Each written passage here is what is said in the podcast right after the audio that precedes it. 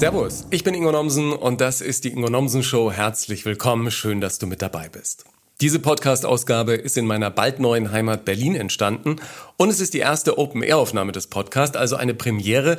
Ich habe in der Hauptstadt Detlef die Soest besucht. Multiunternehmer, Choreograf, Tanztrainer, Coach, Autor und ein unglaublicher Motivator. Wir hatten uns erst kürzlich bei einer Show hinter den Kulissen getroffen und uns spontan für Berlin verabredet. Und jetzt habe ich ihn zu Hause besucht, weil er sich durch eine Fußverletzung kaum bewegen kann. Hat er mir auch erklärt, was da im Fußbereich gerade los ist. Insgesamt ist es ein wirklich sehr entspannter Terrassentalk mitten in Berlin geworden. Für mich ein schönes Durchschnaufen nach ein paar Tagen voller Einrichtungs- und Renovierungsorga. Farben aussuchen, Möbel aussuchen, Lampen, Teppiche. Ey, so schön das alles ist. Entscheiden kann auch sehr anstrengend sein. In jedem Fall freue ich mich, wenn es dann in ein, zwei Monaten vollbracht ist und ich endlich in der Hauptstadt meine Zelte aufschlagen kann. Dauert natürlich immer alles ein bisschen länger, als du anfangs geplant hast, aber wahrscheinlich muss das auch so sein. Ich fühle mich mit jedem Berlin-Besuch in jedem Fall wohler in der Stadt und ich freue mich auf all die neuen Möglichkeiten und Perspektiven, diese Stadt mit sich bringt. Das Gespräch mit Detlef hat mich zusätzlich motiviert, weiter Dinge anzugehen und einfach zu machen. Auch er ist ja ein Macher. Ja, ein Mann, der seine Ziele konsequent umsetzt und auch in anderen Feuer entfachen kann, nicht nur auf der Tanzfläche. Wir haben über die wichtigsten Dinge beim Umsetzen von Zielen gesprochen. Es ging um seine Karriere, seine Kindheit. Er wurde ja unter anderem im Heim groß und seine eigene Familie, die für ihn eine eines der größten Ziele war. Und Detlef versucht ja auch klar zu machen, wie wichtig Visualisierung für das Erfüllen deiner Träume ist. Ich habe unsere Zeit unter der Sonne Berlins sehr genossen und diese Freude wünsche ich dir jetzt auch. Okay, ladies and gentlemen, open your ears. It's the Ingo Nomsen Show. Grüß dich, Detlef. Grüß dich, mein lieber Ingo. Sag mal, wer sagt jetzt eigentlich noch die und wer sagt Detlef? Ah, das ist so lustig, dass äh, wirklich, das, ich glaube, ich habe da selber so ein bisschen Verwirrung gestiftet in den letzten zwei, drei Jahren, weil ich irgendwann gesagt habe, komm, wir nehmen das die jetzt mal raus, ja, ja. in der Öffentlichkeit, weil erstens stand es ja damals für Dance, ja. ja. Und äh, jetzt äh, ich natürlich noch für Tanz, aber auch für Fitness, für Lifestyle, für Motivation. Man kann jetzt nicht tausend Buchstaben dazwischen packen, zwischen Detlef und Soest, so weißt du. Und deswegen haben wir damals gesagt, okay, das nehmen wir raus. Aber irgendwie ist es so fest, festgesetzt bei den Leuten, dass halt immer noch dieses Die formuliert wird. Ja. Weißt du? Und äh, mir ist das eigentlich so ein bisschen egal. Also wer mich die nennen will, nennt mich die. Wer mich Detlef nennen will, nennt mich Detlef. Ja, und jetzt sitzen wir hier auf deiner Terrasse. Wir haben gerade schon den Krankenwagen gehört. Der war aber nicht für dich, ne? Der, der ist schon gekommen. Was, was ist denn los mit dir? Das ist ja echt, äh, du, du, du liegst hier so halb vor mir. Ja. Was ist mit deinem Bein passiert oder mit dem Fuß? Also ich war so clever oder unclever, dass ich der Grund dafür sei jetzt mal dahingestellt noch, ähm, dass ich versucht habe, Rollschuh zu laufen. Und zwar nicht Inline-Skater, sondern richtig so, weißt du, so Rollschuh-Disco-mäßig. Ja. Und das hat so circa 9 Minuten 30 Sekunden gedauert. Und dann habe ich gelegen und habe mir den Fuß, den linken, aber so unter meinem Hintern verknickt und bin darauf gefallen, dass man nennt es Weber-B-Fraktion, dass ich jetzt in Gelenkknochen Doppelbruch habe am linken Fuß und äh, musste operiert werden. Platte rein, sieben Schrauben. Und jetzt so vier, fünf Wochen noch mit Gips und mit Krücken. Tut weh? Tut nicht weh, nur im Herzen und in der Seele, weil du kannst halt, wenn du mit zwei Krücken, Krücken und einem Gips unterwegs bist, kannst du dir nicht mal einen Teller Suppe aus der Küche ins Wohnzimmer bringen alleine. Krass. Und das ist, also diese Einschränkung, das ist schon wirklich krass. Es war so lustig, als du die Tür aufgemacht ja. hast, hast du eine Jutetasche um den Hals hängen. ja. weil, weil, du sonst, äh, das brauchst du dann, ne? Ja, ich habe jetzt wirklich so einen Beutel über um meinen Hals, wie so ein Känguru. Und wenn ich zum Beispiel unten in der Küche bin, dann packe ich mir da Getränke rein, Teller, Besteck, Essen irgendwie oder eine Kaffeebüchse so, weißt du, eine verschlossene. Und dann gehe ich mit den Krücken und mit der Jütetüte wieder die Etage nach oben um dann dort in Ruhe äh, zu essen. Aber ich könnte halt nicht jetzt hier die Flaschen in der Hand haben und die Treppe hochlaufen, weil ich habe ja die Krücken in der Hand. Also das ist schon, das, das ist ein Einschnitt in dein Leben. Freunde, wenn ihr euch was brechen wollt, ihr sollt euch gar nichts brechen, aber lieber Hand oder Arm als Fuß. Es ist ja, nicht cool. Vor allen Dingen, als wir uns zuletzt gesehen haben, hast du noch äh, voller Freude getanzt mit ganz vielen Menschen im genau, Fernsehgarten vor genau. zwei, drei Wochen. Äh, und dann dachte ich eigentlich, dass du mir hier endlich noch mal ein paar Moves beibringst auf deiner Terrasse, aber ähm, das müssen wir dann leider, dann leider verschieben. Bist du jemand, der, wenn sowas passiert, völlig verzweifelt ist oder einfach denkt, okay, ist passiert, dann äh, nehme ich das jetzt an und irgendwie komme ich aus der Nummer schon wieder heil raus?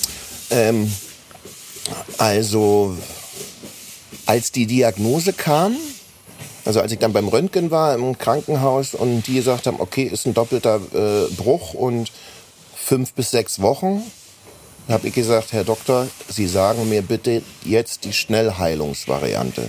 Bitte sagen, habe ich wirklich gesagt. Die Fußballervariante. Ja, ja, original. Ich habe wirklich gesagt, sagen Sie mir bitte jetzt die Fußballprofi-Variante. Ich will das wissen. Sagt er, bei Brüchen gibt's keine Fußballprofi-Variante. Das muss heilen, da müssen Schrauben rein, das muss, weil es auch ein doppelter Bruch ist, das braucht. Und in dem Moment war ich wirklich fertig, weil es war ein Tag, bevor meine Familie und ich nach Spanien gehen wollten, drei Wochen, Fuerteventura, Mallorca, Costa del Sol, dort Events machen wollten, ja, also Tanz- und Fitness-Events und meine Frau Yoga-Events und gleichzeitig eine schöne Zeit haben wollten. Und wir hatten über den Sommer auch Fitness-Shootings, meine Frau und ich zusammen. Also ganz, das sollte ein ganz toller Sommer werden, ein mega Sommer. Tja, und dann stehst du da erstmal und denkst so, also gestanden habe ich ja dann nicht mehr gesessen, und denkst so, okay, das ist jetzt alles off.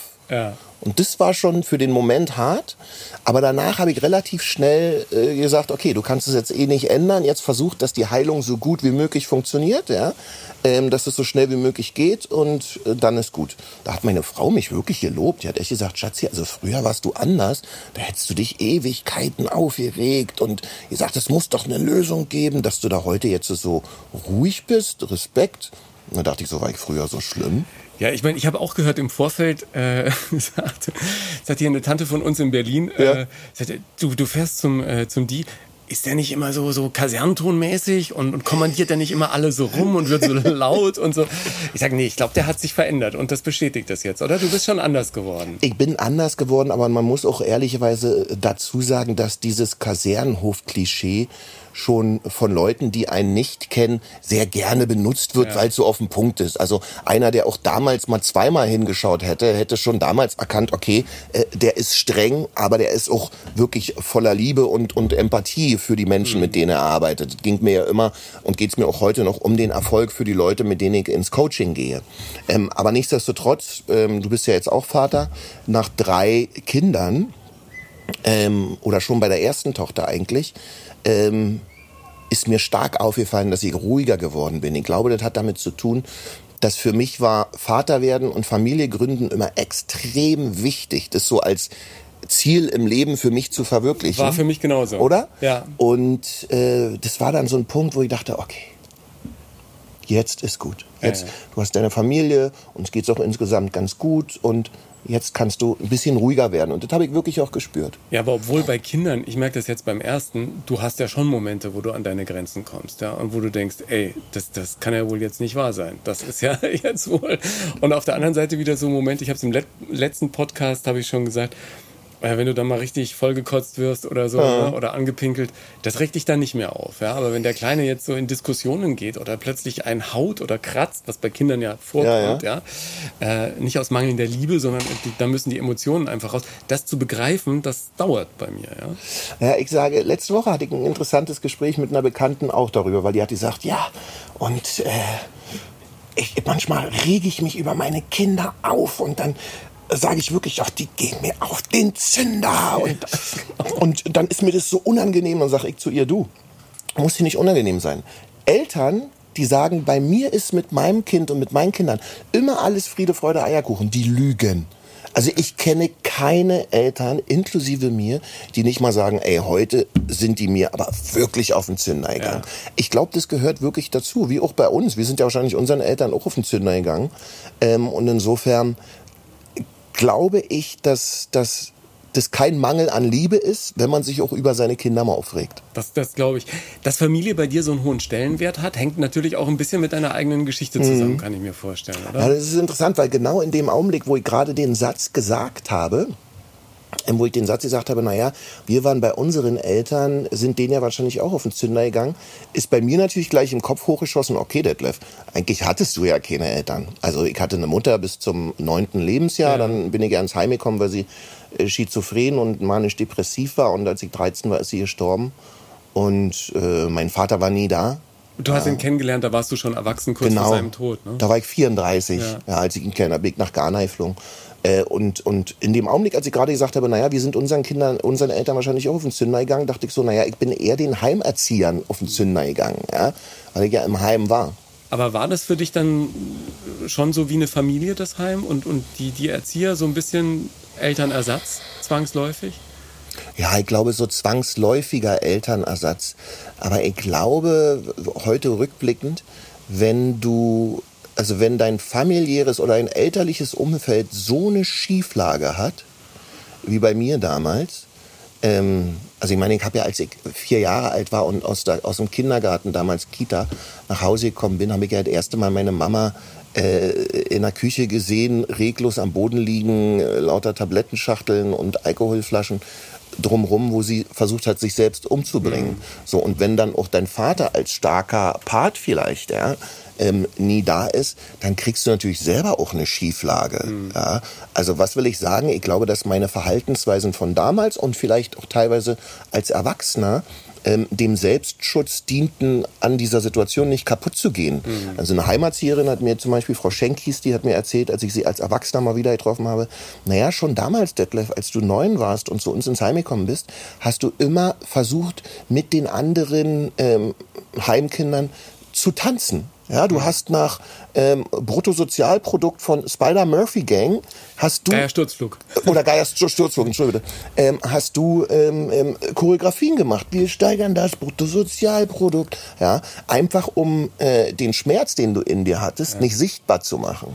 Also weißt du, so ein bisschen die, die, die gute Laune, den Clown spielen, den Animateur für die anderen, um nicht in die Situation zu kommen, dass die anderen vielleicht sich auf deinen Schmerz konzentrieren oder den, oder, oder den, den plötzlich sehen können. Nicht angreifbar sein. Ne? Ja, nicht angreifbar ist ein guter Begriff. Ja. Genau. War dann auch relativ schnell klar, dass das eine berufliche Bahn für dich sein würde, tanzen und mit Menschen arbeiten Mhm. und genau das später auch sozusagen zu seinem Arbeitsalltag zu machen? Wann, wann war das bei dir als Gedanke im Kopf? Ja, das war ja natürlich die, die, die, die, die, dieses, als ich mit zwölf Jahren Michael Jackson im Osten, im Kinderheim, um 0.01 Uhr im ZDF im Fernsehen gesehen habe. Ja, mit Thriller. Das war der. Äh, Das war der, der Tag das, oder die Nacht. Ja. Ja. wo für mich klar war, ich möchte gerne tanzen. Vorher habe ich nur Fußball gespielt, tanzen fand mich doof beim Tanzen. So, wenn wir mal so, so einer Kinderdisco, Schuldisco, Ja. so Aula irgendwie doof. Ähm, aber da wusste ich, okay, das will ich. Ich will gerne so sein wie dieser Michael Jackson-Typ. Ja, das war bei mir so ein Feuer. Der war so cool, die Mädels, Mädels haben den gemocht, der konnte so toll tanzen. Der hatte gefühlt alles, was ich nicht hatte mit zwölf Jahren, weißt du? Und dann habe ich angefangen zu tanzen.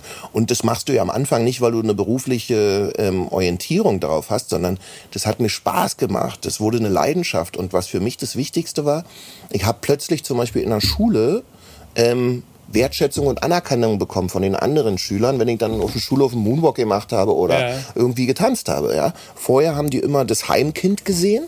Ja, da ist der aus dem Heim. Wir waren vier aus unserem Heim, die in der öffentlichen Schule waren. Ähm, und dann plötzlich war es der, der coole Detlef, der so ein bisschen so tanzen konnte wie Michael Jackson. Und diese Wertschätzung slash Liebe und, und, und Sichtbarkeit, die ich plötzlich hatte, die hat mich natürlich unterbewusst motiviert, weiterzumachen, weil, wie jeder andere Mensch, man natürlich mehr davon will. Also das war am Anfang eher so mein Motor, in die Wertschätzung, in die Sichtbarkeit äh, zu kommen. Hattest du aufgrund deiner Herkunft und dadurch, dass du im Heim warst, auch Probleme in der Schule? Also was jetzt Hänseleien angeht und sowas? Oder war das dadurch, dass du eben auf einer anderen Ebene äh, performt hast und, und Wertschätzung erfahren hast, eigentlich nicht mehr so dann das große Thema? Naja, also das, das mit dem Heimkind war schon, äh, bis ich dann angefangen habe zu, zu tanzen. äh, Und danach auch noch teilweise. Ja, das war jetzt nicht so schwarz-weiß, dass von einem Tag auf den anderen alle mich mochten. Ja. Ähm, nur weil ich irgendwie mal ein bisschen getanzt habe. Aber am Anfang war das schon gefühlt tagtäglich irgendwie so im, im, im, Gespür von mir. Okay, äh, die wertschätzen dich weniger.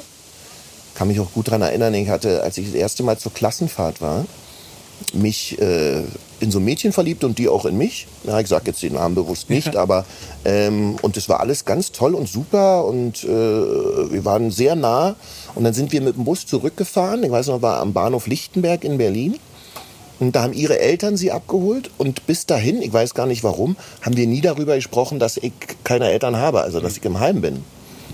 Und da ist es dann plötzlich, als wir da gekommen sind und uns, uns Kinder, uns Heimkinder dann die Erzieher abgeholt haben, plötzlich wurde das sichtbar. Und danach hat sie sich nie mehr gemeldet. Ja. Das war natürlich so, ein, so in mir drin wieder so ein Ding, okay. Ein Stich, ne? Ja, du bist also irgendwie weniger liebenswert, weil du, wofür du nichts kannst, ähm, im Heim bist. Ja, was will ich damit sagen? Klar, das macht schon was, aber alles, was dich nicht kaputt macht, ist ein doofer Spruch, aber macht dich wirklich auch stärker.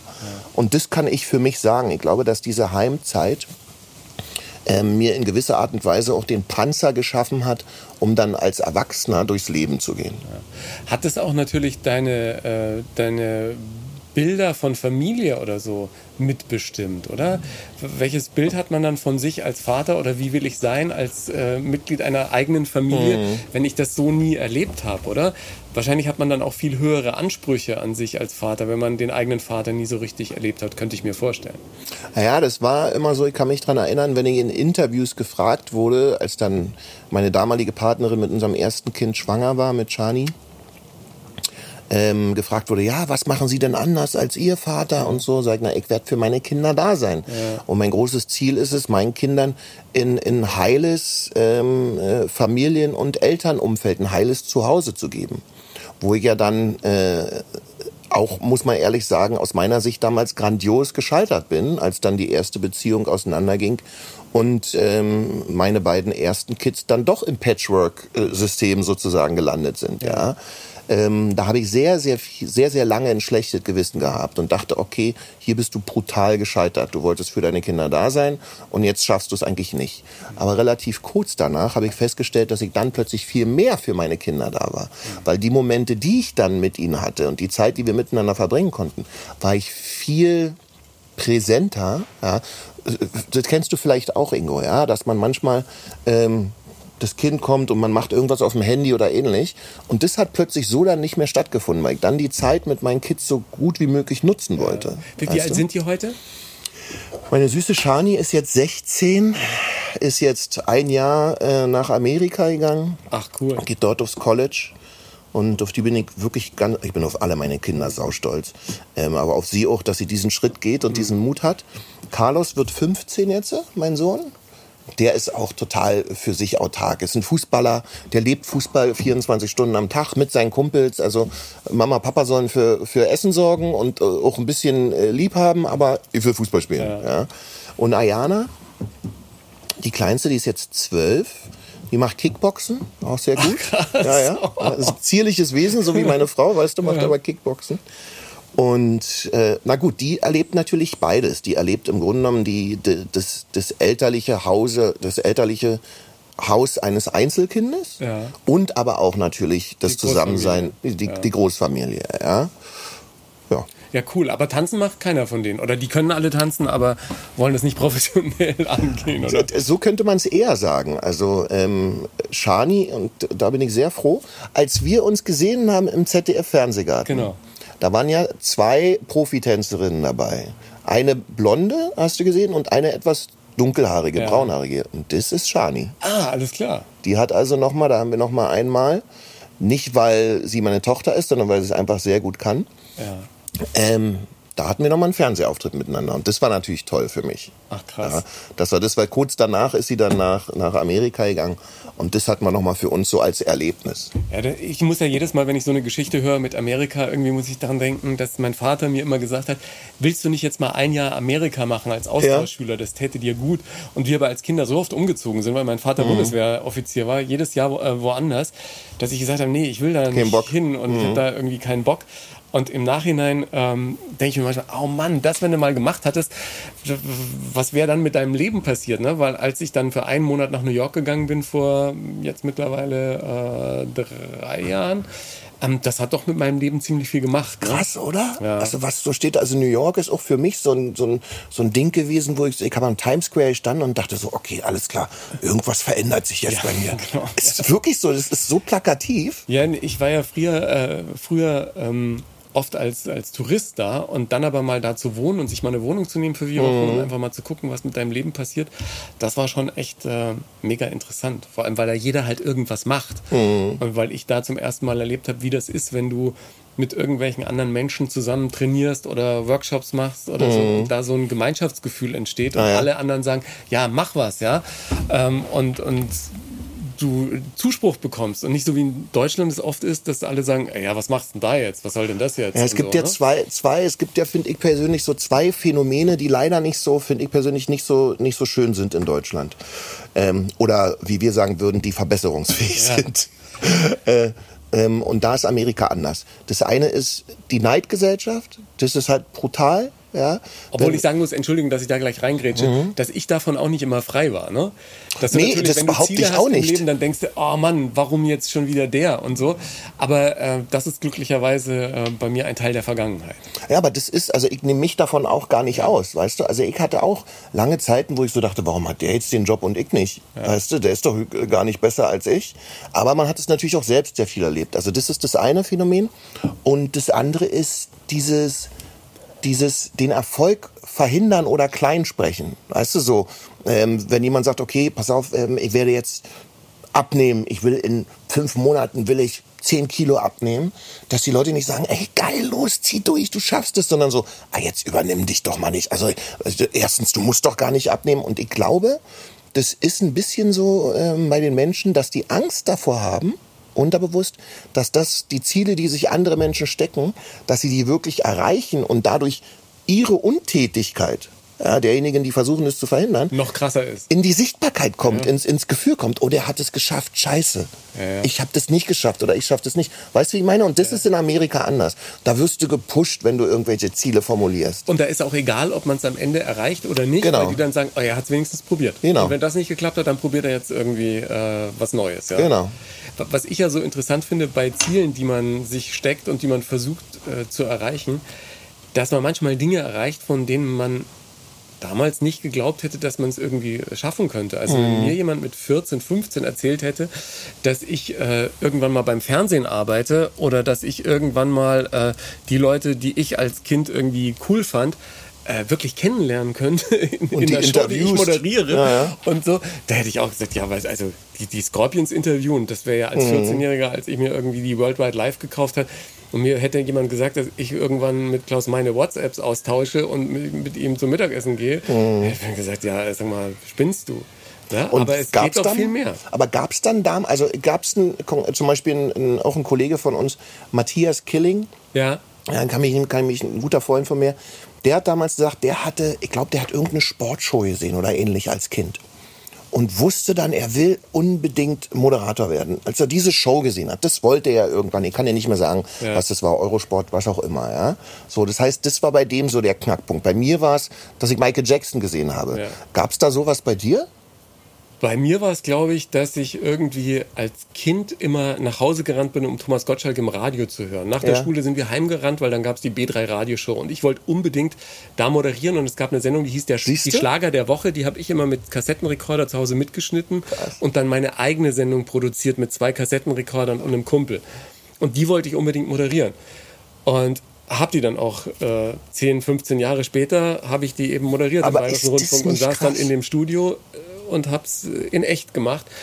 Und das äh, war schon irgendwie äh, sehr, sehr krass. Und was noch krasser war, da gab es einen Radiomoderator in Bayern, der später auch viel Fernsehen gemacht hat, Fritz Egner.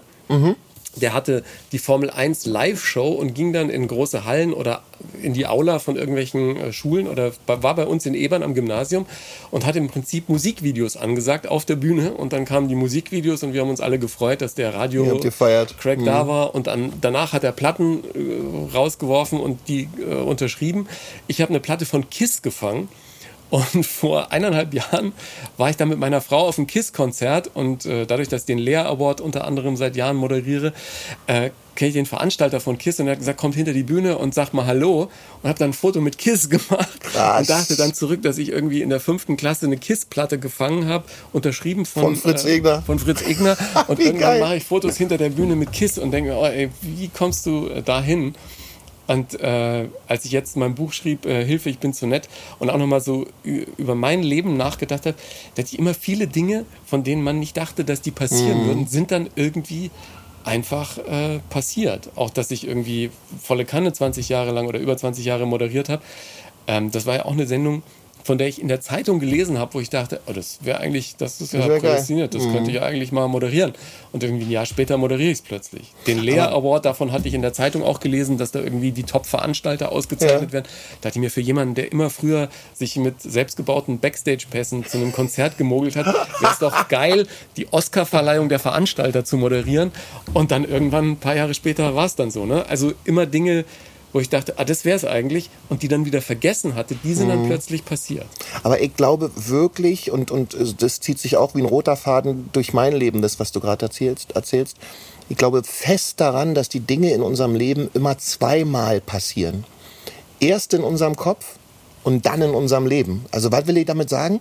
Ähm, die Dinge, die wir visualisieren, die wir bewusst oder unbewusst ja, vor unserem geistigen Auge als Ziel formulieren, weil wir uns einfach vorstellen, ähm, dass wir, ich wollte zum Beispiel der bekannteste Choreograf Deutschlands werden. Naja, das ist ja wohl mehr als gelungen. Das, das habe ich schon, das habe ich schon gesagt. Da habe ich mit meiner damaligen Freundin in Köln in irgendeinem Hotel gelegen. Kein Schwein kannte mich. sagte sie, äh, hast du eigentlich ein Ziel so als, als Tänzer und Choreograf? Sag ich, ich möchte gerne der bekannteste Choreograf Deutschlands werden.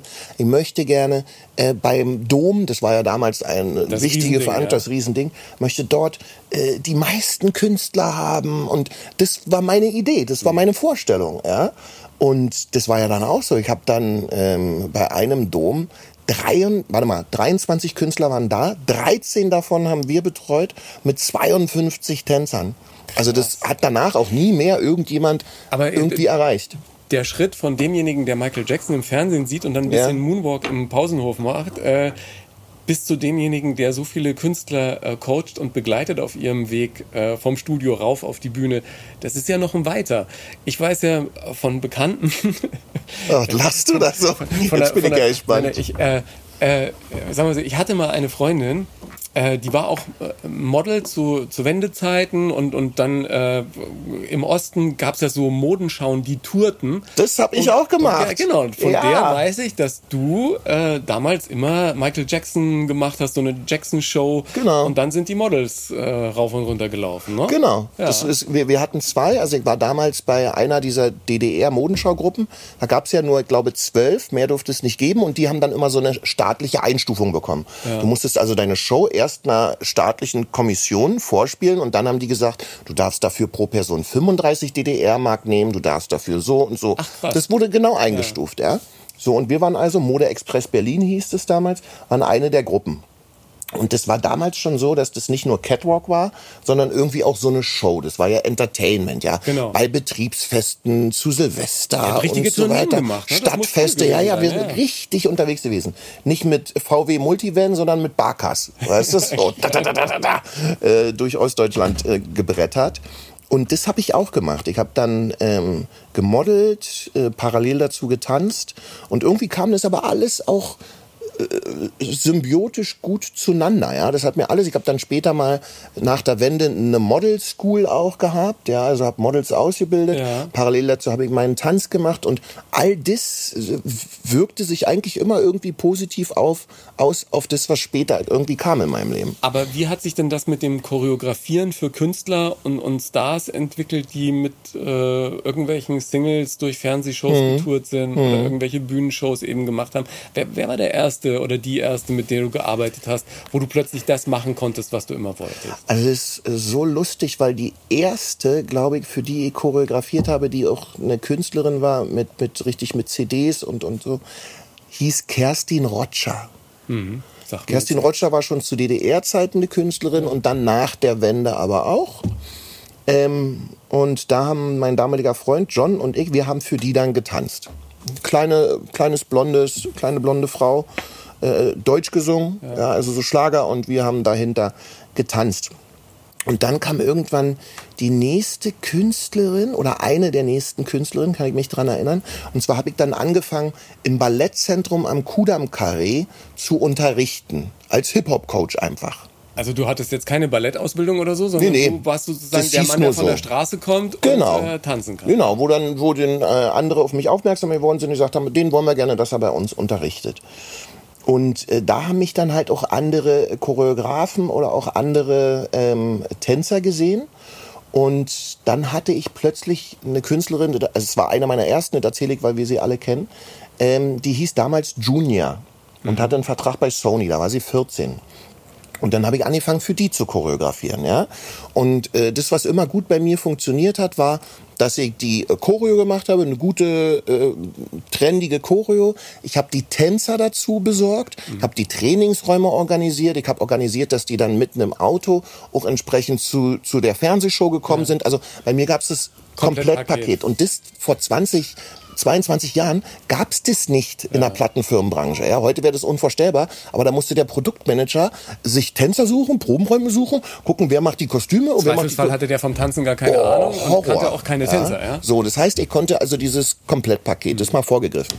Und ähm, dann habe ich für Junior gearbeitet, es war eine schöne Zeit und Junior ist Ella endlich. Ah. Ja. Ja, krass. Ja. Und ähm, dadurch, dass ich halt dieses Gesamtpaket hatte, hat sich das relativ schnell in den Plattenfirmen, BMG, äh, Sony, äh, Universal, Polydor damals, hat sich das so rumgesprochen. Und dann äh, haben die gesagt, okay, da musst du nur anrufen einmal, äh, sagst dem, was du brauchst und der macht es. Und dann hatte ich auch irgendwann meinen ersten Nummer 1 Hit mit Eiffel 65, I'm Blue damals, weißt Blue, du? I'm Blue, da, di, ba, du, da, so das hier, ja. Ähm, und habe innerhalb von 48 Stunden das alles gebaut dann damals. Da rief mich Philipp Eisenberg, damals von, einer, von, einer, von BMG an und sagte, Detlef, wir haben so einen italienischen Act, äh, die kommen jetzt ganz kurzfristig nach Deutschland, die sind da schon auf eins, wir glauben, die gehen ja auch auf eins, aber du musst die übermorgen, müssen die bei Top of the Pops in Köln auf der Bühne stehen mit einer kompletten Show, mit einem drum und dran, mit Tänzern, mit Kostüm, muss alles spacig sein und so, das war ja immer so spacig bei, bei Alpha 65. Und dann hast du das alles organisiert. Und es war am Te ähm, Telefon und es war an meinem Geburtstag. An einem 2. Juli rief der mich an und ich saß gerade mit meiner Freundin ähm, im Café und wir haben so ein bisschen äh, einfach es uns gut gehen lassen und rief er an, sagte, geht es? Innerhalb von 48 Stunden und eigentlich geht es nicht. Ja. Eigentlich geht es nicht oder zumindest ging es damals nicht eigentlich. Und ich habe gesagt, ja, ja, kriege ich hin. Und dachte nur in dem Augenblick, alte Scheiße, wie sollst du das machen, wie sollst du das machen, ja? Hab aufgelegt und dann war der Geburtstag vorbei und dann haben wir halt 48 Stunden Gas gegeben. Also alles organisiert, alles zusammengezogen und dann hat es funktioniert. Und das waren immer so kleine Dinge, die sich dann in der Branche rumgesprochen haben, ja? Der ist schnell, der bringt es auf den Punkt, der ist unkompliziert. Aber warum hast du denn nie so einen eigenen Act gemacht? Hatte ich mit, doch. Mit, mit, aber jetzt keinen großen Hit, oder? Naja, wir waren immer an Platz 17 der Charts. Naja, aber das war wie das hieß war, das dann? Das hieß Die Nation damals. Ach so, stimmt, ja. Ja. ja. Und ich habe mich da wirklich, Universal Music äh, sagte, ja, wir wollen unbedingt mit dir, Detlef, wir wollen unbedingt mit dir einen Act machen. Und ich habe gesagt, ich werde nicht in Castingshows sitzen und den Leuten sagen, macht nur Dinge in der Öffentlichkeit, die ihr auch wirklich könnt. Und dann dann, stelle ich mich selber hin und äh, versuche irgendwie zu singen. Sag, äh, wenn ihr, wenn wir einen Act machen, wo ich nur 5, 6, 7, 8 oder Pam Pam Pam oder Gotta Be You oder so machen muss, ja, so das, was ich im, im Tanzraum im Grunde genommen mit den Leuten spreche, dann können wir das machen. Und daraus ist dann die Nation geworden. Also ich habe nie gesungen, gesungen haben immer andere Frauen, aber ich habe halt ähm, 5, 6, 7, 8 oder Let's Go. So eine Sache halt immer ein bisschen scootermäßig wahrscheinlich. Aber hat auch Spaß gemacht. Aber auch schön. Das sind ja alles so, so schöne Erinnerungen, die du irgendwann hast, die du auch deinen Kindern, ob sie es sehen wollen oder nicht, dann gerne mal zeigst. Ja, ich bin ja wie viele andere natürlich äh, durch Popstars mit dir intensiver in Berührung gekommen. Ähm, war das auch so eine Geschichte, die sich ganz natürlich entwickelt Mhm. hatte, wo die dann auch sagten, naja, wenn wir ja hier eine Gruppe zusammenstellen, wäre es ja nicht schlecht, einen zu haben, der gleich die Choreos macht und äh, gleich aussucht, wer dann irgendwie tanzen kann. Ne? Fast so, so war es fast. Es war ja ein Lizenzsystem, Popstars aus Neuseeland damals. Und äh, da gibt's ja dann immer so eine Checklist, ja, was, was braucht dieses Konzept? Und da stand natürlich irgendwo, da stand, ihr braucht drei Juroren, braucht einen Vocal Coach, braucht einen Choreograf. So, und dann hat die Firma, Tresor TV damals, natürlich in Deutschland und darüber hinaus geguckt, Choreografen, Choreografen. Und ich hatte zu der Zeit gerade, ich hatte Sarah Connor, ich hatte Jeanette Biedermann, ich hatte Yvonne Katterfeld, wie gesagt, die heutige Ella Endlich und äh, viele andere, ja, Eiffel 65 und so weiter und so fort. Ähm, und deswegen kamen die Leute eigentlich automatisch mit auch auf mich und haben gesagt, hier, guck mal, der macht relativ viele Künstler und das funktioniert immer gut, ruf doch bei dem mal an. Neben tausend anderen, die sie bestimmt angerufen haben. Und dann bin ich irgendwann nach äh, München geflogen zu, zu der Produktionsfirma, habe mich mit denen unterhalten. Mit Christiane heute Knaub, damals noch Lehrmann, ähm, die ja auch Voice äh, seit tausend Jahren macht. Ja, Die Frau von Herbert Knaub, dem Die Frau Schauspieler. von Herbert Knaub, genau. Wir haben gerade letzt, jetzt halte ich fest, wir haben letzte Woche miteinander telefoniert. Und weißt du warum? Weil sie genau den gleichen Bruch hat wie ich. Ah, nein. Die hat mir jetzt auf Instagram gesehen, ja. ja, und hat und hat mir dann ein Foto geschickt von ihrem äh, Gips und wir dachten so, das ist jetzt nicht, das kann jetzt nicht wahr sein, oder? Und da sind wir auch noch mal so ein bisschen in die Erinnerung gekommen von damals. Und die sagte dann, ja, der, der gefällt mir ganz gut, der kann auch sprechen und so irgendwie sieht vernünftig aus, den nehmen wir. Ja. War ja auch eine gute Truppe dann mit Dieter Falk und so. Na, Dieter Falk kam ja wesentlich dann- später erst dazu. Der No Angels war damals Simon Angel, eine MTV-Moderatorin, Rainer Moslehner von der Polydor Stimmt, stimmt, stimmt. und dann Mario Mendritzky. Äh, Das Auch war ein so Manager, ne? Ein Manager, so, ja. Weil in der ersten Staffel, dürfen wir nicht vergessen, war ich ja nicht Juror. Da war ich ja Choreograf, hab aber äh, mich gleich wie ein Juror aufgeführt. Stimmt. Das war Aber das war, ähm, Monrose war dann mit Dieter, ne? Monrose Weil war mit ja Dieter. einer meiner äh, ja, mittlerweile fast ältesten Freunde. Ja? ist, ne? ja, ja. Also Monrose war mit Dieter und Dieter hat danach auch nochmal eine Staffel gemacht. Ein wundervoller Mensch. Also Ja. den mag ich sehr und auch seine Familie. Seine Kids, war, seine beiden Jungs waren ja damals noch total klein und jetzt habe ich letztens ein Foto von denen gesehen. Die sind ja junge Männer. Ja, und äh, hier, äh, Paul ist, produziert ja mittlerweile DJ Ötzi, Marie Reim, Nein. keine Ahnung, alle möglichen. Ja, ist ja auch in die, in die Musik äh, gegangen. Von, von daher sieht man schon, dass Gene was mit, Ja, ja. äh, mit, Kindern, Ja, mit Kindern macht. Aber du denkst immer noch gerne an diese Popstars-Zeit zurück, oder? Ach, Weil das für war dich natürlich auch nochmal schon ein schöner Push in, in diese Öffentlichkeit war. Ne? Genau, also Popstars war schon ganz klar so der Push in die Öffentlichkeit. Und ich meine, wir waren ja die erste Castingshow in ganz Europa. Ja, mit Popstars damals. In Deutschland, Popstars war die erste Castingshow in Europa. Alles andere kam danach.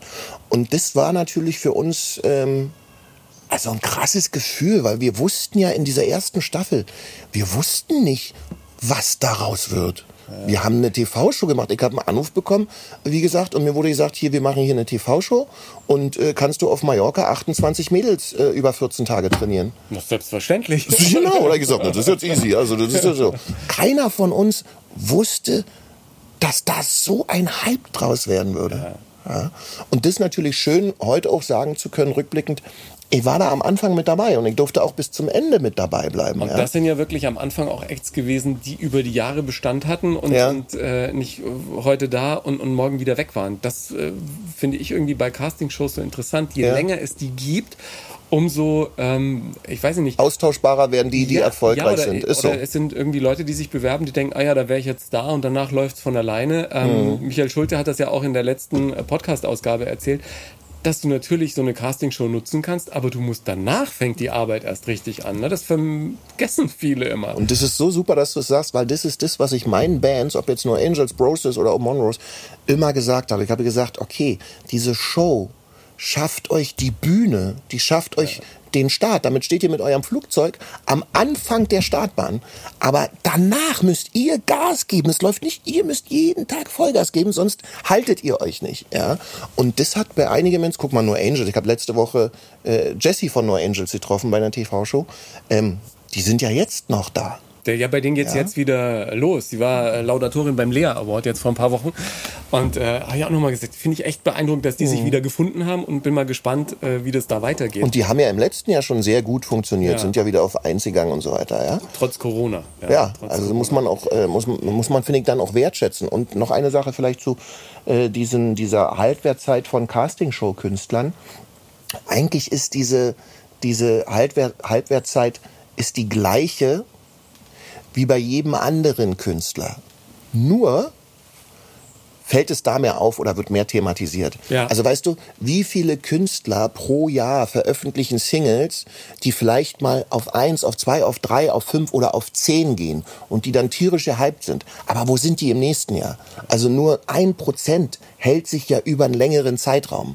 Und damit war die Quote von, von Castingshow-Künstlern eigentlich genau die gleiche wie bei normalen Künstlern, die auf einem normalen Weg ähm, erfolgreich geworden sind.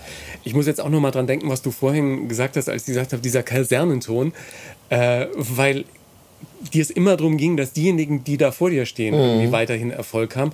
Und ich glaube, was da auch immer bei dir so ein bisschen äh, mitschwingt, könnte ich mir zumindest vorstellen, ist, dass die natürlich ganz andere Ausgangsvoraussetzungen haben, die Menschen, mit denen du arbeitest, als du sie damals hattest, ja. Mhm. Und du dreimal deinen Arsch hochkriegen musstest und, und dich selber motivieren. Und, Mhm. und dann haben Leute schon so ein Forum und sind schon auf so einer Stufe, wo man dann als Außenstehender vielleicht denkt, ja, Alter, wenn du jetzt Gas gibst, dann kann eigentlich gar nichts mehr schiefgehen. Aber warum kriegst du denn deinen Arsch nicht hoch, ne? So. Das, das ist ein interessanter Ansatz. Ich habe das auch schon so ähnlich ein paar Mal formuliert, ähm, dass ich es teilweise für die Kandidaten mehr wollte als sie selbst, weil mir mehr klar war, welch große Chance sie hier haben und welch große Chance sie hier vielleicht versäumen. Ja, ich, ich bin ja wirklich ein Fan davon zu sagen, Chancen kommen in den seltensten Fällen zweimal vorbei. Also nimm die, die du jetzt hast und gib alles dafür, dass es für dich funktioniert. Und das kann natürlich auch mit meiner Kindheit zu tun haben, dass ich mir so denke, so, hey komm, du hast hier die Chance, das, das, das Tablett liegt schon da, jetzt bitte tu mir einen Gefallen und nimm's wenigstens. Und ich finde es ja. immer toll, wenn man, also ich spreche jetzt äh, auch aus eigener Erfahrung, wenn man in seinem Umfeld Leute hat, die auch bestimmte Dinge in einem sehen, die man selber vielleicht in dem Moment gar, nicht, äh, gar nicht sieht.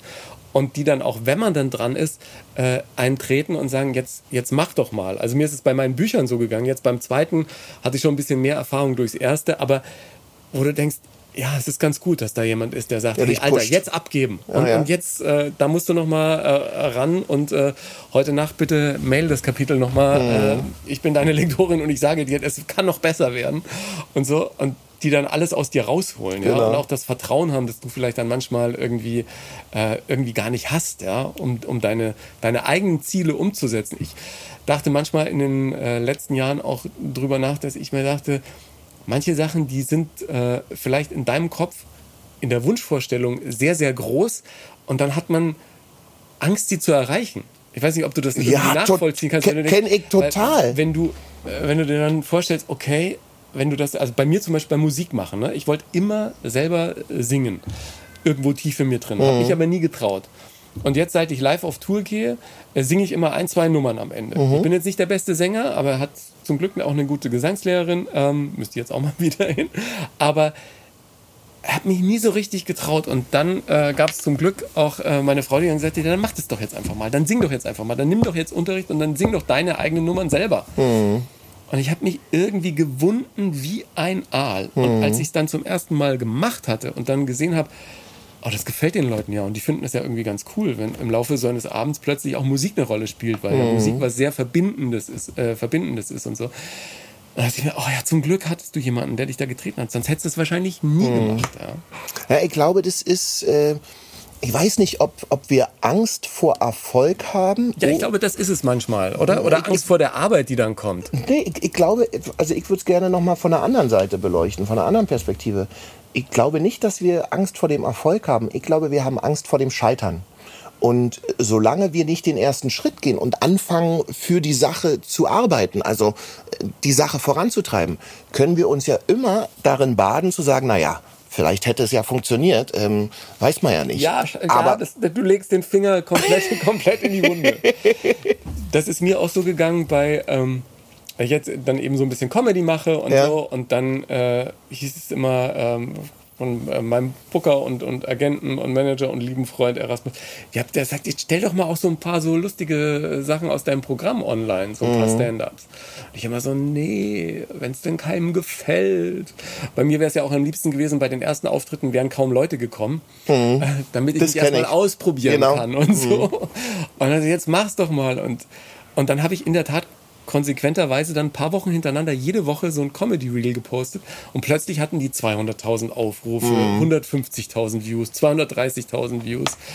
Und ich dachte mir, oh verdammt, ja, äh, Wahnsinn. Und dann habe ich es aber irgendwie, hatte ich dann wieder Corona und dann habe ich es irgendwie sein lassen und jetzt will ich damit wieder anfangen. Und ähm, und ich denke mal, dass es dann so Druck aufbaut und dann muss es auch live richtig geil sein. Und dann sagt, ja, aber de- dein Programm ist doch ganz gut. Und dann irgendwie denkst du so ganz gut, wieso sagst du ganz gut? Was, was ist denn daran schlecht? Nein, nein, eben. Ja, es ist ja auch ganz geil. Ich hatte jetzt äh, vor zwei Wochen wieder einen Auftritt äh, ausverkauft und dann äh, merke ich immer, was da auch für eine schöne Energie im Raum Ja. ist. Ne? Wenn dann der Raum voll ist und du erzählst irgendwie deine Geschichten und brauchst keinen äh, kein Film oder keine Gäste. Mhm. Ich dachte auch immer, du, du ich brauche dann irgendwas, was von mir ablenkt, in Anführungsstrichen, Ja, bevor du begreifst, dass es ja, äh, wegen dir kommen die Leute, ne? Da musst du schon selber erzählen. Ja, das ist es mit diesem, ähm, wenn wir es nicht machen, wenn wir, wenn wir nicht vorwärts gehen, äh, dann können wir auch nicht scheitern. Genau, genau. Aber wenn wir vorwärts gehen, dann kommen wir ja automatisch irgendwann in die Sichtbarkeit und dann bist du plötzlich dem Urteil deines deiner Gäste, der Zuschauer ausgesetzt oder der Leute, die es auf Social Media sehen. Und da kannst du scheitern, da kannst du Gegenwind bekommen. Und ich fand es so interessant, was du gerade gesagt hast bei ähm, über Social Media, dass dann 200, 250.000 Leute die Sachen von dir geguckt haben. Und da ist zum Beispiel ein Phänomen, womit ich, also wo ich, wo ich intensiv ähm, damit arbeite oder daran arbeite, was mich auch heute nicht mehr so, so catcht. Aber früher war das so, ich habe ja auch ähm, jetzt hier mit, mit, mit Shani, meiner, meiner, meiner Tochter und einem Choreografen von mir, haben wir auch so eine kleine Michael Jackson Choreo getanzt und die hat dann auf Instagram in, in diesen Reels 2,6 Millionen Views, ja. Schon krass, ne? Und weiß ich nicht, wie viele äh, Kommentare. Aber das Interessante ist, dann scrollst du da rum und wie gesagt, das ist heute nicht mehr so, aber bei mir war das damals so, dann scrollst du da die ganzen Kommentare rum und komischerweise, bin mal gespannt, ob das bei dir vielleicht du auch so ist. immer einen, der sagt, Nee, du suchst danach. Ja. Also bei mir war das Zeit, eine Zeit lang so, dann alles, was positiv war, habe ich schnell überscrollt und wollte nur, bewusst oder unbewusst, gucken, ob einer Scheiße schreibt. Und wenn dann einer geschrieben hätte, ja, der, der alte Mann, er kann doch überhaupt nicht tanzen, hat doch überhaupt kein Rhythmusgefühl. Wo ich sage, okay, also wir hören die Musik, wir sehen, wie ich tanze, also äh, das ist ja, das ist ja totaler Quatsch. Ja, meistens können diejenigen, die selber nicht tanzen können, die machen dann solche Kommentare. Und trotzdem guckt man danach und trotzdem früher hat mich das echt gecatcht, wa? Wie Ja, ist das ist genau dir? das Gleiche, wenn du ins Publikum guckst und siehst immer die zwei Leute, die nicht lachen oder die nicht dabei Alle sind. feiern dich, alle feiern. Tausend Leute feiern dich und du siehst zwei, die mit verschränkten Armen und verschränkten Beinen so gucken. Dabei haben die vielleicht einfach selber einen schlechten Tag oder haben sich gerade gestritten, hat gar nichts mit dir zu tun und trotzdem geht da der Fokus hin. Ja, aber ich glaube, ähm, da, da finde ich auch ganz gut, ich, dein Buch gibt's ja nur noch als, äh, als E-Book, dieses Scheiß drauf, äh, Mach's einfach. mach's einfach. Aber da ist ja auch ein Kapitel, das wirklich, äh, und das, das kommt dem auch sehr nahe, was ich mit meinem ersten Buch habe äh, zu vermitteln versucht. Der Erfolg ist, was du für Erfolg hältst. Ne? Und Richtig. du bestimmst, was Erfolg ist. Und du musst dich mit dem vergleichen, was früher war und was ist heute. Und wenn ich heute irgendwie einen Snippet habe, den ich lustig finde und den stelle ich ins Netz und dann äh, gucken es vielleicht nur 5000 Leute, dann ist es für mich auch ein Erfolg, weil überhaupt ein paar Leute das gucken Mhm. und weil ich überhaupt äh, es fertiggebracht habe, einen Ausschnitt auszuwählen, den ich für okay halte Ja. und den ich online stelle. Und äh, ich mache mich dann, oder versuche das zumindest, mich nicht mehr so davon abhängig zu machen, wie viele Leute es jetzt liken. Total, Dass, total. dass man auch so ein bisschen mehr in sich ruht, ja, und, und wirklich dann selbst das Zepter in der Hand hat und sich nicht immer nur von anderen abhängig macht. Das finde ich ja, auch ganz wichtig. Deswegen, ich finde es, deswegen finde ich es auch toll, dass wir gerade darüber reden, weil es vielleicht auch so ein bisschen so ein, so, so, so ein Impuls für, für den oder die ein oder andere, die so zuhören, ja, dass man schaut, dass man sich frei macht davon, von allen gemocht zu werden, egal ob auf Social das Media oder, oder woanders, ja, weil du wirst immer, wenn du was tust, wenn du was machst, wirst du immer jemanden finden, der es nicht gut findet. Du, du, du, es es ist einfach so. Aber du wirst auch unglaublich viele finden, die sagen, ja, finde ich geil. Und wenn man es schafft, sich auf diese diese Zielgruppe oder auf den Bereich zu konzentrieren und nicht auf diejenigen, die vielleicht aus einer eigenen Frustsituation heraus auch auf Social Media dann irgendeinen Kram schreiben, dann geht's einem, glaube ich, schon besser. Ja, ich, Kevin Tewe hat was Schönes im Podcast gesagt. Der ähm, hat ja mit All In eine der größten Managementfirmen für so Influencer, die irgendwie Millionen Reichweite haben. Mhm. Hat gesagt, ja, auch wie mache ich denn das jetzt, dass ich coole Reichweiten kriege und so. Und er sagt, mach einfach das, was du machen willst. Mhm. You do you. Ne? Weil das, was du machen willst, das kannst du auch mit Herzblut machen. Und es findet sich immer irgendjemand, der genauso denkt wie du Mhm. oder genau das gleiche cool findet. Bei über 80 Millionen äh, Deutschen Menschen. und Österreichern und Schweizern noch dazu, da gibt es schon ein paar Leute, die dann genauso sind wie du. Und die Mhm. anderen, die brauchst du doch nicht. Ne? Mach das, was du richtig findest und nicht immer versuchen, das zu machen, was gerade Was andere cool erwarten, ist, was- genau. was andere erwarten. Das ähm, blöderweise, ich habe das immer irgendwie ähm, Menschen gesagt, die bei, bei volle Kanne äh, Praktika gemacht haben oder äh, denen ich im Zuge meiner Arbeit als Moderator begegne, wenn die sagen, wie, wie werde ich denn Moderator und, und was muss ich denn tun? Und, äh, und ich sage dann immer echt, auf der Bühne oder vor der Kamera am besten so wenig wie möglich verstellen, Genau. weil das kostet unfassbar viel Energie. Genau. Und wenn du immer nur versuchst, so zu sein, wie du denkst, dass andere äh, dich gerne hätten, dann, äh, dann hältst du das auf Dauer nicht durch. Ja, das Mhm. war mein großes Glück, dass ich irgendwie auf der Bühne oder vor der Kamera äh, immer sehr, sehr glücklich bin und Mhm. so sein kann, ähm, wie ich bin, obwohl das natürlich eine besondere Situation immer ist mit Kameras oder vor Menschen. Aber ich glaube, je mehr man sich da verstellt, umso äh, Anstrengender das, wird das es. ist äh, irre dann am Ende des Ja, vor allem ist ja dann, das ist ja, da sind wir ja wieder bei Authentizität. Das ist ja dann, wenn du vor der Kamera was komplett anderes verkörperst und mitteilst, ja, ähm, als das, was du in Wirklichkeit bist. Dann ist ja dieser, die- dann siehst, dann sehen ja die Menschen, auch wenn sie dich dann auf der Straße sehen und ansprechen oder ähnlich, äh, dass du überhaupt nicht das bist, was du eigentlich vorgibst zu sein. Und das muss schon sehr anstrengend sein. Ja, vor allem diejenigen, die dann versuchen, auch vor der Kamera oder auf der Bühne sehr nahbar zu sein, merkt ja jeder, wenn der mit keinem reden will auf der Straße. Das ist ja irgendwie auch doof. Äh, ich, bin ja heute auch ein bisschen nicht ganz uneigennützig hier. Ich wollte ja immer mal einen Waschbrettbauch. Ja. Ähm, das ist ja eines meiner ähm, schriftlich fixierten Ziele. in der Bucketlist, Buch. das Ich bin ist noch drauf, nett. ja? das ist noch drauf. Und ich trainiere jetzt auch wieder. Ähm, ich hätte jetzt gern mit dir trainiert, aber es geht natürlich mit dem Fuß jetzt, äh, jetzt nicht. Du hast ja damals deine Figur, deinen Body Change innerhalb Mhm. von drei Monaten vollzogen. Äh, das wäre mir jetzt ein bisschen zu flott. aber ähm, das ist machbar, ne? Also so ein Waschbrettbauch. Also was, was glaubst du, braucht's dafür? Naja, bei mir war es so, ich kann dir das mal zeigen, ich habe jetzt natürlich jetzt gerade, also ich bin gut in, fühle mich gut in Shape, aber ähm, habe jetzt gerade kein, kein krasses Sixpack. Du musst noch gerippt werden, sozusagen. Gerippt. so, heißt- es in genau, der kennt sich, da kennt sich jemand aus. Aber warte Ich habe hab neulich äh, einen Podcast gemacht mit Daniel Aminati, der sagte auch, ja, Ja. du musst einfach, äh, Ernährung ist das Ding. Und ich brauche jetzt auch noch zwei Wochen, bis ich wieder gerippt bin. Ja, ja, das ist es, das ist es. Ja, das war so eine. Boah, ja, ähm, das ist, ähm, ich sehe jetzt gerade wirklich einen Waschbrettbauch, wie man ihn ähm, kennt und gerne hätte, ja. Und das Schöne ist, weil du sagst, es ist auf dein- deiner Bucketlist, auch wenn du es dann ein paar Jahre später vielleicht nicht mehr so extrem hast, weil es ist schon extrem, ja, Aber auch wenn man wie du einmal dann da leben war, dann musst. weiß man, wie man du weißt, wie du da ne? hinkommst und es ist ein Haken dran, weißt du? Das ist so. Ich, Aber es ist doch die Ernährung, ne? äh, ähm, ich finde es, wenn du ein Sixpack haben willst, finde ich, ist es eine Mixkalkulation aus Ernährung. Es sind in der Tat 70 Prozent. Ja. Ist einfach so, da hat Daniel äh, absolut recht, ja. Und man sieht ja an seinem Körper auch, dass er auch weiß, wie es geht. Aber natürlich auch ähm, eine Runde vernünftiger Sport. Mit vernünftigen Sport meine ich aber äh, äh, maximal 20 Minuten Fitnesseinheiten, nicht mehr. Das ist, Und äh, zwar ohne Gewichte, ohne alles. Guck mal, bei mir hängt ja da dieses Ding, ja. Und, und ich mache hier auf der Terrasse, wenn ich es kann. Ja, du hast hier so ein paar Bänder hin, Genau. hängen und äh, hängst dich da drin. Ich habe ja jetzt wieder äh, meine Physiotherapeutin in Stellung gebracht. Da gehe ich zweimal die Woche hin. Äh. Aber da kriegst du kein Sixpack. ein bisschen. Do- Doch, die, die hat äh, ein, ein, ein CrossFit-Area. Ach, die macht mit- ach so, okay. Ja. Und dann nimmt die mich 20, 25 Minuten, aber so richtig in die Mangel. Und ich sage dann immer, äh, wie, wie lange haben wir jetzt noch zum Trainieren? Sagt, wir brauchen nur 20, 20 Super, Minuten. genau. Äh, 25 äh, mit ähm, Cooldown und so. Sagt die mehr, und ich bin ehrlich gesagt nach den 20 Minuten auch immer echt durch. Ja, logisch. Und ich merke das aber jetzt schon nach drei Wochen, dass ich irgendwie eine ganz andere Haltung habe, Mhm. weil die natürlich auch hinten an diese Enden von den Rückenmuskeln hingeht, dass du Ja, auch in die stehst, tiefe Muskulatur, auch in die genau. Tiefe, so ein bisschen Beckenboden und äh, Ribcage, Ribcage, das ist sozusagen das Zentrum hier vorne an den Rippen, dass man das zusammen, dass also hier ein, ein äh, vernünftiger Oberkörper entsteht.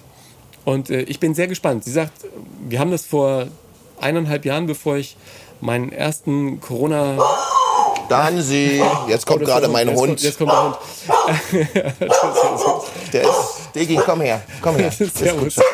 Ist gut, Schatzi. Wir, wir, wir Ist Dennis ein guter Kollege und Mitarbeiter? Hi Dennis, Ingo, hi, servus. Dann sie. nein, nein, wir lassen den Podcast einfach Ist weiterlaufen. doch völlig in Ordnung. Dennis. Ist alles, in ist Ordnung. alles, alles live ist Wir live. sind doch live ist live. Ähm, Digi, Und, geh mal und wir waren da Danzi.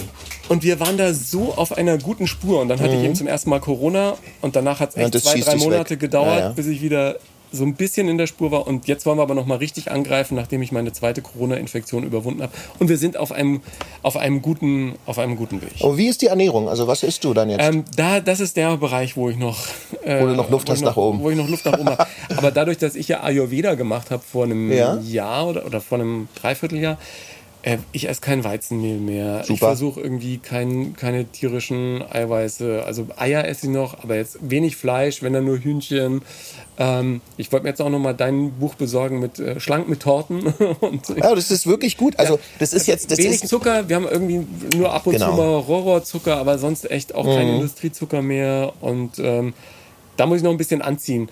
Mhm. Tabea, meine Trainerin, sagt immer, du kannst eine Mahlzeit am Tag haben, wo du, äh, wo du Fett und Kohlenhydrate machst. Ansonsten eine Fettmahlzeit, eine Kohlenhydratmahlzeit, dass der Körper so ein bisschen, bisschen wie Trennkost. ne, Mhm. und. Eiweißmahlzeit keine oder was? Ähm, ja, da wäre wär dann auch eine davon, wäre dann so eine Eiweißmahlzeit, Okay. wo man, was weiß ich, Ei mit äh, Öl und keine Ahnung. Aber Eiweiß Gemüse ist natürlich so. insofern wichtig, als dass es erstens die Muskulatur verdichtet. Ja. Ja, also man muss sich das so vorstellen wie so ein Netz. Und wenn das locker ist und der Körper Energie braucht und das Netz ist äh, so relativ locker, dann holt der Körper sich die Energie aus der Muskulatur. Wenn das Ding fest ist, ja, kommt er da schwerer ran und dann holt er sich die Energie aus dem Fett Ja. im Körper. So, das heißt also, ich bin ein totaler äh, Eiweiß-Fan. Ja, ich finde, dass Eiweiß wirklich, auch wenn du Muskulatur aufbauen willst, extrem wichtig ist, weil sonst nimmt man zwar ab, aber man nimmt oftmals dann an Muskulatur ab. Also das heißt Eier, Ei, Hühnchenfleisch, Fisch, Fisch, Fleisch. Ich bin halt nach wie vor. Hülsenfrüchte ist super, weil es sind sehr gute Kohlenhydrate in Hülsenfrüchten und sehr gute, sehr gute Eiweiße. Ja. Ähm, so, und wenn du dich so ernährst, wenn du das tust, also wenn der Eiweißhaushalt, den du täglich zu dir nimmst, entsprechend äh, eine, eine entsprechende Qualität hat, dann geht auch die Muskulatur nicht verloren.